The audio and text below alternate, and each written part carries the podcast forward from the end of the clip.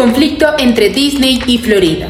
Yo te pongo en contexto. Hace algunos días se desató una discusión entre el gobernador del estado de Florida, Ron DeSantis, y la compañía de entretenimiento Disney. Pero, ¿por qué pasó esto? Bueno, ¿se acuerdan de la ley No digas gay? Tiene que ver con esto. Si no se acuerdan, la frase no digas gay sale de una propuesta de ley que se está desarrollando en Florida, en donde se prohíbe enseñar temas sobre la orientación sexual y el género en las escuelas.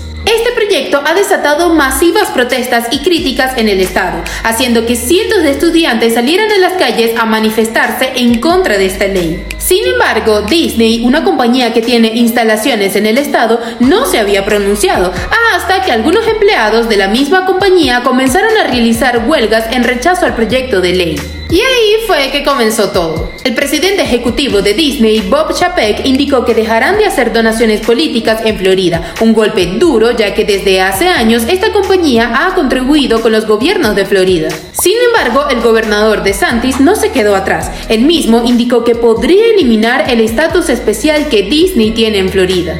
¿El estatus especial? Pues sí, Disney trabaja bajo un estatus especial en el estado. Este estatus permite que la empresa pueda funcionar como un gobierno independiente en sus instalaciones. En 1967 se crea el Distrito Especial Ready Creek, con el propósito que la empresa Disney tomara el control de esas tierras. Para ese momento, Ready Creek no era más que un lugar pantanoso sin muchas atracciones, así que cuando Disney tomó el control se hizo cargo de promover los servicios públicos del lugar como el agua y las carreteras.